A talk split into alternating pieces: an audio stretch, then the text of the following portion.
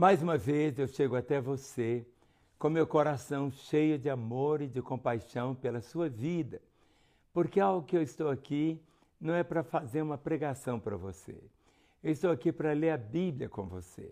Eu estou aqui para abençoar o seu coração, abençoar a sua casa, abençoar toda a sua família.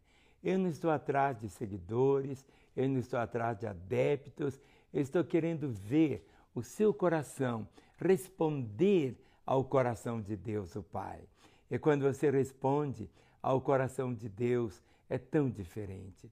A Escritura Sagrada, que é a Bíblia, diz que Deus aprovou o amor dele para conosco, em que Cristo morreu por nós, sendo nós ainda pecadores. Quando lemos toda a realidade da crucificação de Jesus, aqueles momentos assim que nos fazem chorar e nos identificamos no sentido de ver como que ele foi tão torturado, cuspido, e situações assim tão terríveis, e colocar sobre ele aquela cruz tão pesada, e aquela coroa de espinhos, e o vento na cruz. Tudo aquilo ele fez em nosso lugar. Em nosso lugar. A morte de Jesus foi uma morte substitutiva. A Bíblia diz que o salário do pecado é a morte. Mas Jesus nunca pecou, nunca. Nunca pecou. Mas ele ali na cruz, ele assumiu todos os nossos pecados. Desde o pecado de Adão no jardim do Éden, todos os nossos pecados. E a Escritura diz que o castigo que devia vir sobre nós veio sobre ele. Por isso que a Bíblia diz que Deus prova o seu amor para conosco, em que Cristo morreu por nós, sendo ainda nós pecadores. Quando Jesus, com seus discípulos, foi traído por um deles, Judas. Depois Pedro, que andou com o Senhor e até disse: Olha, eu estou pronto até a dar a minha vida pelo Senhor. Mas Jesus disse: Ô oh, Pedro, antes que o galo cante, você vai me negar três vezes. E Pedro disse: Eu nunca vou te negar. Mas você conhece a história. Como que ele negou. Como ele disse: Não, eu não conheço, eu não conheço, eu não conheço. Mas quando contemplamos a cruz, ali está a prova do amor de Deus pela sua vida. Se seu coração continuou pulsando, não é só porque você é tão jovem ou tenha tanta saúde, nada disso. É porque você precisa ter seus olhos espirituais abertos para ver que a vida só é vida quando você tem Jesus Cristo em você. O preço que eu e você tínhamos que pagar, a cruz não era lugar para Jesus, era lugar para mim e para você. Mas Jesus foi em nosso lugar, derramou seu sangue em nosso lugar. Nesse tempo agora, não é um tempo para você ficar com a cara tão triste, uma cara comprida. É verdade que quando vamos lendo a realidade da morte do Senhor, toda a tortura que ele experimentou, a negação de um amigo tão próximo, a tristeza de ter sido sepultado aqueles três dias, da morte até a ressurreição. Três dias que todos aqueles que viram aquela situação, ou aqueles que estavam tão próximos dele, mas algo tão glorioso é que no terceiro dia ele ressuscitou. No terceiro dia ele quebrou todos os grilhões da morte no terceiro dia, ele ressuscitou. Jesus está vivo. Jesus não parece que está vivo. Jesus está vivo. Quando a notícia espalha, todos correm até o túmulo, vê o túmulo vazio, não conseguem crer, que dê, que dê. Até um dos discípulos dele, tão chegado, chamava-se Tomé. E Tomé disse: Olha, eu só vou crer se eu colocar o meu dedo lá nas suas chagas, se enfiar o dedo lá onde a lança transpassou. Mas houve um instante que Jesus encontra Tomé. Ele apenas mostra Tomé. Olha aqui, Tomé. Olha as minhas mãos. Olha o meu lado. Sou eu mesmo. Esta é uma expressão que você precisa entender. É Jesus dizendo: Sou eu mesmo. Jesus não mudou. Todo esse período ali na cruz, quando ele sugou todos os nossos pecados, todas as nossas iniquidades, o castigo que tinha que vir sobre mim, sobre você, veio sobre ele. Por isso que aquilo foi algo tão terrível que a escuridão cobriu a terra. Ninguém podia ver aquele momento tão delicado, quando o próprio Deus, o Pai, volta o rosto, não contempla o seu filho, e ele não grita, meu pai, meu pai, mas ele grita, Deus meu, Deus meu, por que me desamparaste? Aquele que não conheceu pecado, se fez pecado por nós, para que todas as nossas iniquidades, todas as nossas mazelas, todos os nossos pecados, os mais terríveis, ou até aqueles mais suaves que você possa imaginar, tudo veio sobre ele. Hoje, ele está à destra do Pai.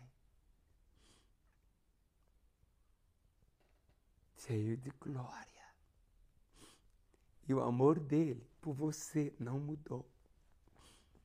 O amor dele por você não mudou. Ele continua te amando. Prova disso é que eu estou aqui falando com você agora.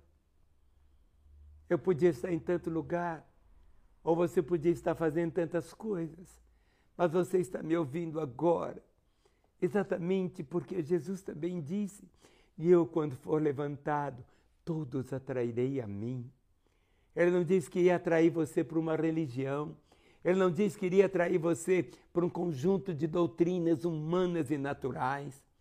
Ele não ia ser levantado simplesmente para fazer. Não, não, não, não. Não é isto. Era para que você viesse para Ele. O que você pode encontrar nele é a vida eterna. O que você pode encontrar nele não é aquilo que o mundo pode te oferecer. O que você pode encontrar nele não são esses prazeres tão efêmeros, tão passageiros, tão nada. O que você pode encontrar nele é vida, e vida abundante, como ele ofereceu. Por isso que ele está aí pronto. Hoje é um dia de você saber, e você precisa ter convicção disso. Será que seu nome já está rolado no livro da vida? Será que seu nome já está escrito lá? Porque Jesus ele disse: se alguém quer vir após mim, negue-se a si mesmo, tome sua cruz e, vim, e, me, e me siga. Mas ele disse: Vinde a mim. Todos vocês estão cansados, sobrecarregados, e eu vos aliviarei. Você não precisa mais levar esse fardo que você está levando, de culpa, de remorso, de viver uma vida mesquinha, desgraçada. Você tem diante de você a oportunidade de desfrutar de uma vida chamada vida abundante. Essa vida abundante é como diz o Salmo 23, o meu cálice transborda.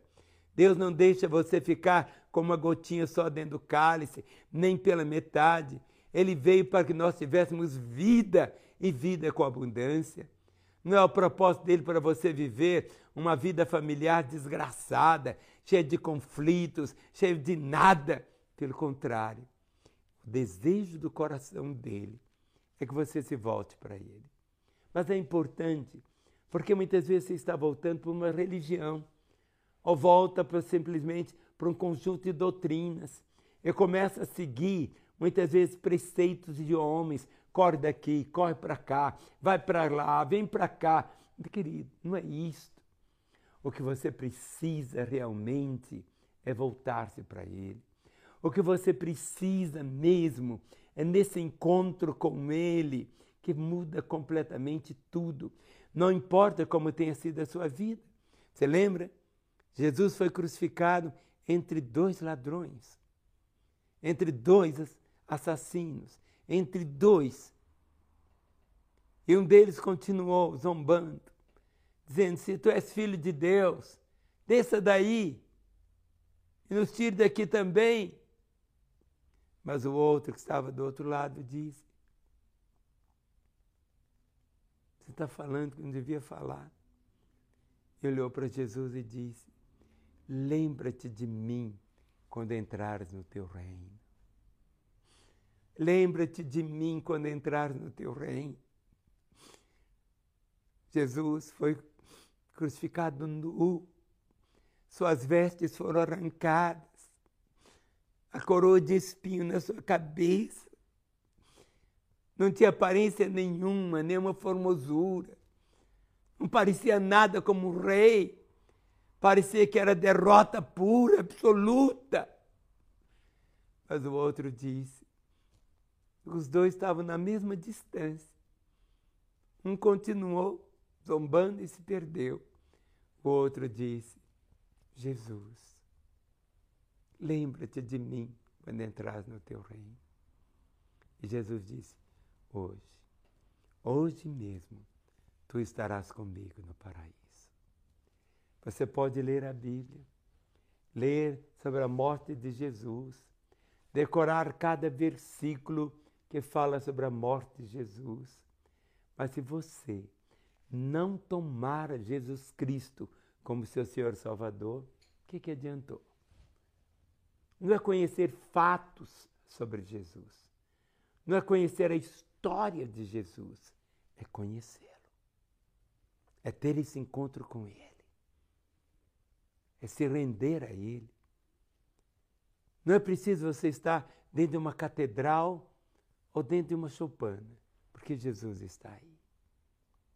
Porque Ele disse que estaria conosco todos os dias.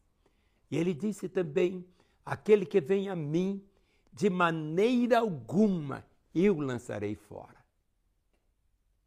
De maneira alguma eu lançarei fora. E ele diz: e ninguém o arrebatará das minhas mãos. As marcas dos cravos permanecem. Ao ponto de Tomé falar, eu quero ver. E Jesus diz: põe, põe seu dedo aqui. Mas não é para você colocar hoje o dedo na chaga do Senhor. É para você tomar a sua própria vida entregar o seu coração. Ao você que andou com Ele e hoje está desviado, hoje está vivendo uma vida aí escravizada por tantos pecados. Antes você tinha alegria, antes seu semblante era outro, antes a sua vida tinha colorido, e hoje você vive uma vidinha tão podre, uma vidinha que não tem sentido, que não tem propósito, que não tem aquele buliço de alegria. Hoje você vive uma vida familiar péssima. Mas agora, a vida é marcada pelos recomeços. E você pode ter esse recomeço hoje. Nossos telefones estão aí à sua disposição. Você pode usar o seu celular. Quando você liga do seu celular para um celular da mesma operadora, nem custo você tem. Nós queremos conversar com você, queremos orar com você. E o coração de Deus me traz aqui para falar isto, que Deus se importa com você. Se importa tanto, mas tanto, que me coloca agora aqui. Eu podia estar em qualquer outro lugar, mas eu estou aqui porque Ele pediu para que eu estasse. Estivesse aqui, eu estou aqui, com a Bíblia aberta para que você possa saber.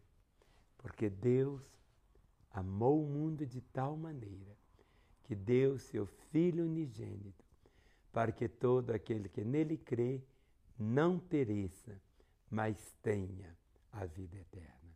Tome posse dessa promessa agora.